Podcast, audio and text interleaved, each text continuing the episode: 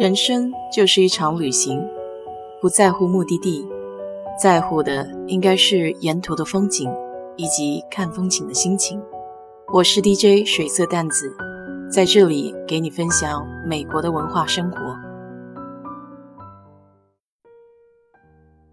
刚来美国的前两年，对什么事都很新奇。到感恩节的时候，很喜欢凑热闹，大家一起通宵逛奥特莱斯，就是那种厂家直销的户外大商场。美国比较大的城市周边都有奥特莱斯，基本在离市区远一点、靠近郊区的地方，因为它本身的占地面积比较大，还需要很大的停车场。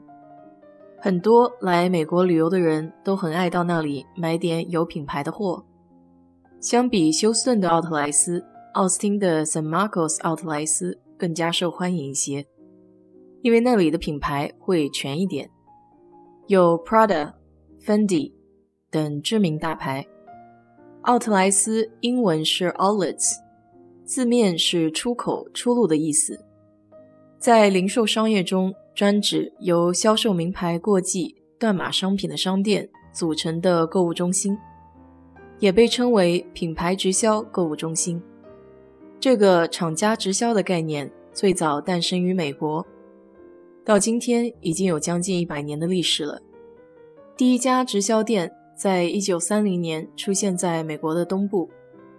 开始的时候是工厂商店以低价向员工提供损坏或多余的货物，一段时间之后扩大到非雇员。一九三六年。一个名为 Anderson Little 的男装品牌开设了一家独立于其现有工厂的直销店。直到七十年代，一些大型服装工厂和日用品加工企业利用工厂的仓库销售订单尾货，开始在他们的仓库建立起自己的奥特莱斯店。这时期基本上是一家工厂一家店，所卖的商品既是优质品牌，又价格低廉。所以吸引了大批的顾客。一九七四年，名利场在宾夕法尼亚州的雷丁开设了第一个多店直销中心。到了八十年代末，工厂直销模式开始繁荣起来，顾客越来越多，因此很多工厂就把直销店集中在一起开设。这时一般都是真正的工厂直销。虽然以名牌和低价吸引顾客，但没有形成规模销售，而且离城市较远，一般都在一百到一百五十公里左右，开车就要一个多小时。九七年之后，开发商的介入使奥特莱斯发生了质变，以前各自独立经营的工厂店被整合在一起，统一管理、统一形象。过去作为经营主体的品牌厂商。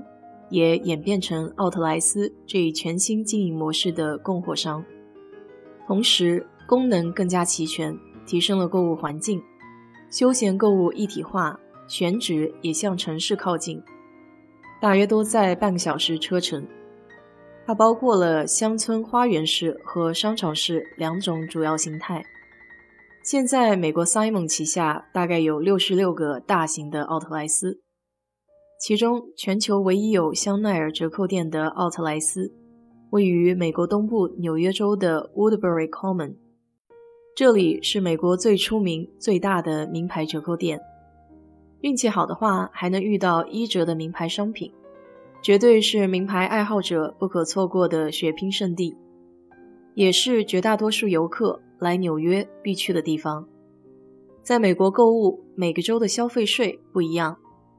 纽约的消费税大约是百分之八点八七五，洛杉矶是百分之九点七五，而新泽西只有百分之七，并且在新泽西买衣服、鞋子、相机都可以免税，所以很多生活在大纽约地区的人也会选择到新泽西的 Jackson 奥特莱斯购物。在德州购物虽然没法免税，但是可以退税。我记得在吃饭的那个地方有个小窗口，凭着机票和购物票可以退税。德州的消费税是百分之八点二五，如果买了不少名牌，还是可以省下几百块的。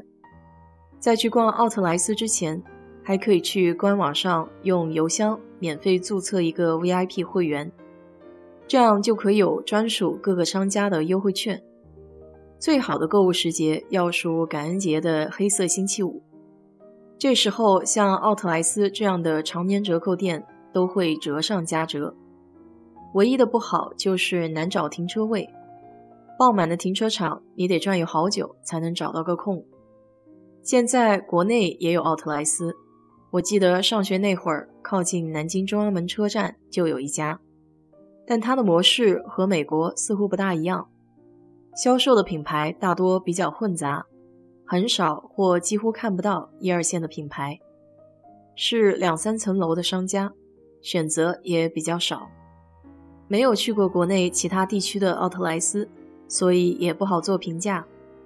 但总体感觉，在国内奥特莱斯不是一个特别响亮或受追捧的概念。不过，很多美国适用的运营模式到中国不一定适用。毕竟风土人情和习惯都不一样。好了，今天就给你聊到这里。如果你对这期节目感兴趣的话，欢迎在我的评论区留言，谢谢。